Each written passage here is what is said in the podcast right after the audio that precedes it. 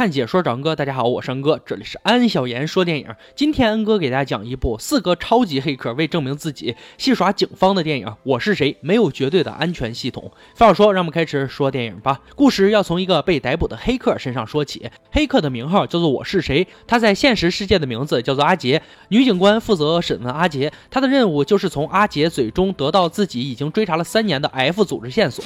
F 组织是圈内大名鼎鼎的黑客组织，而他响亮的名号多。来来自于其中一个名为马克思的组织成员，他是黑客中的超级英雄，也是革命的缔造者。在黑客界流传着马克思的三项条例：第一，没有绝对的安全系统；第二，敢做就能赢；第三，在虚拟空间以及聚会空间享乐。阿杰也是他的仰慕者之一。在女警方的审问下，阿杰开始叙述自己所经历的故事。阿杰从小就与现实世界格格不入，他的愿望是变成一个隐形人。长大之后，他成为了一个披萨配送员，在送外卖的途中邂逅了。自己己的初恋大美，在错失了一次取得大美好感的机会之后，沮丧的阿杰借着黑客的提神药利他林发泄着不快，从而认识了一个改变他一生的新朋友胡子哥。胡子哥邀请他进入自己所在的 C 组织，组织内的成员还有编程大师纹身哥以及硬件狂魔大壮。而阿杰在派对上再次邂逅了大美，并顺利通过胡子哥的测试，至此四人黑客组织正式成立。胡子哥给阿杰好好上了一课，告诉他无论做什么事都要厚着脸。皮，只要厚脸皮，世界就在你的脚下，任你控制。随后，他们来到了一个停车场，准备开始四人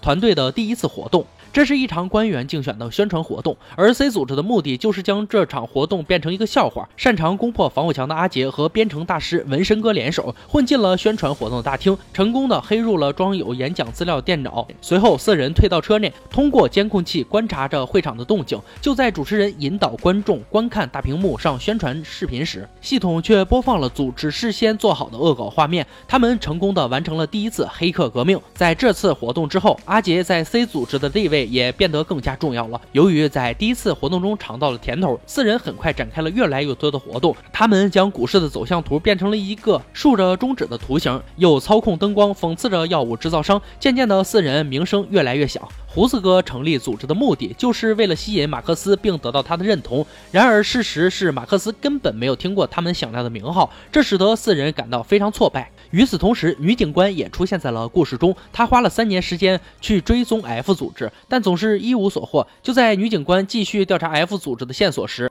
，C 组织的四人正在马路上飙车，肆意发泄自己的情绪。他们和女孩纵情玩乐，可只有阿杰仍然在想念着大美。在胡子哥的鼓舞下，阿杰鼓起勇气去见了大美，两人成功接了吻，但也没有更进一步。这让他觉得自己仍然是一个失败者。一段时间过去了，马克思向 C 组织赠送了一份礼物，这份礼物。不是别的，正是一个对 C 组织大胆讽刺的程序。被激怒的阿杰提出攻陷德国情报局。但这个活动比以往更冒险，更难成功。他们设计得到了一份通行证，开始实施计划。四人做好分工以后，开始紧密配合。这一次，他们的成果是让情报处的所有打印机都打出 C 组织到此一游的字样。这下子，C 组织名声大噪。四人在酒吧中狂欢。他们在这里遇见了大美。然而，不等阿杰出手，胡子哥却和大美亲上了。愤怒的阿杰一下子失去了理智，他将 C 组织从情报处得到的资料全部送给了马克思。与此同时，女警官。收到情报局被攻击的消息，正在进行调查。隔天，C 组织的另外三人找到阿杰兴师问罪，然而此时已经晚了。情报局中的资料显示，F 组织中有来自警方的间谍，而这名间谍惨遭杀害。外界将黑锅全部推到了送情报给马克思的 C 组织身上。四人对此感到了前所未有的压力和挑战，而女警官也因这件事被暂时停职。阿杰不甘心认输，他提出要找到马克思反守为攻，才能证明 C 组织的清白。这是一场无法回头的。战役，阿杰也因此狠心的拒绝了大美的示好。阿杰利用网名我是谁找到了马克思，提出要加入 F 组织，但马克思要四人帮他完成一个任务。阿杰将计就计，做了一个木马病毒，当做任务成果送给了马克思。然而他们面对的可是一个黑客传奇，完成任务的 C 组织反被马克思黑了一把。阿杰的真实身份就这样暴露在了敌人面前，他因此也开始了逃亡生涯，却在逃亡中被女警官抓了回来。影片真正的高潮才刚刚开始，女警官。了解到了事情的全部走向，她帮助阿杰申请证人保护计划，这样不仅可以收集到 F 组织罪证，还可以通过这项特权彻底摸出阿杰的证人身份，帮助他用新的身份安全的生活。与此同时，阿杰提出想要帮助女警官的念头，他心生一计，利用马克思骄傲自负的心理，用马克思击溃自己的方式，反过来击溃了他。马克思终于被捕了。令人惊讶的是，黑客传说原来仅仅是一名十九岁的少年。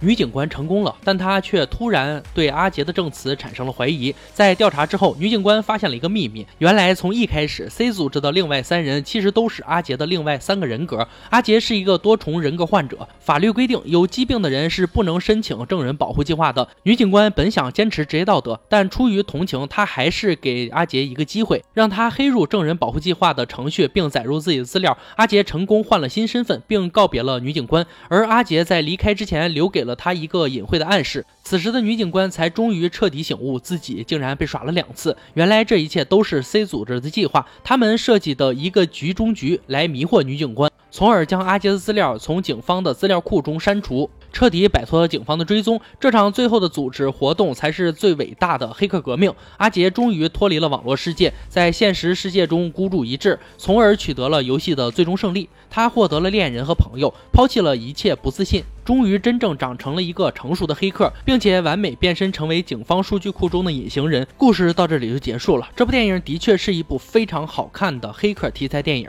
什么暗黑网络聚会、零天攻击、IP 追踪、木马病毒这些黑客常用的东西，影片中都能提到。但这并不表明本片就是一部完全展示黑客技术的电影，因为从本片的名称来看，黑客技术充其量是本片的后半段，即没有绝对的安全系统来体现。而前半段我是谁呢？这可是。与黑客技术无关的呀。既然片名就这么定的，那么根据通常思维，我是谁绝不仅仅是黑客 ID 那么简单，应当有编导的独立思考在内。这部电影属于小众电影中的精品，它或许没有得过太多的奖项，但仍然被网友称之为神作一样的良心作品。本片可以说是主角阿杰的成长史，相信大多数观众都能从阿杰的这一角色上取得共鸣。人们面临现实生活的压力，总是希望自己可以在人群中隐形而不被发现，所以没有安全的。系统也没有安全的世界。阿杰在危险的网络系统中逐渐成熟，而人们也会在危险的生活中逐渐顺应这个世界的法则，变成一个眼光更加长远的人。而这就是世界的法则：没有永远的安全世界，但永远有人正在被世界淘汰着。好了，今天解说就到这里吧。喜欢哥解说，别忘了关注我啊！看解说找安哥，我是安哥，欢迎大家订阅我的频道，每天都有精彩视频解说更新。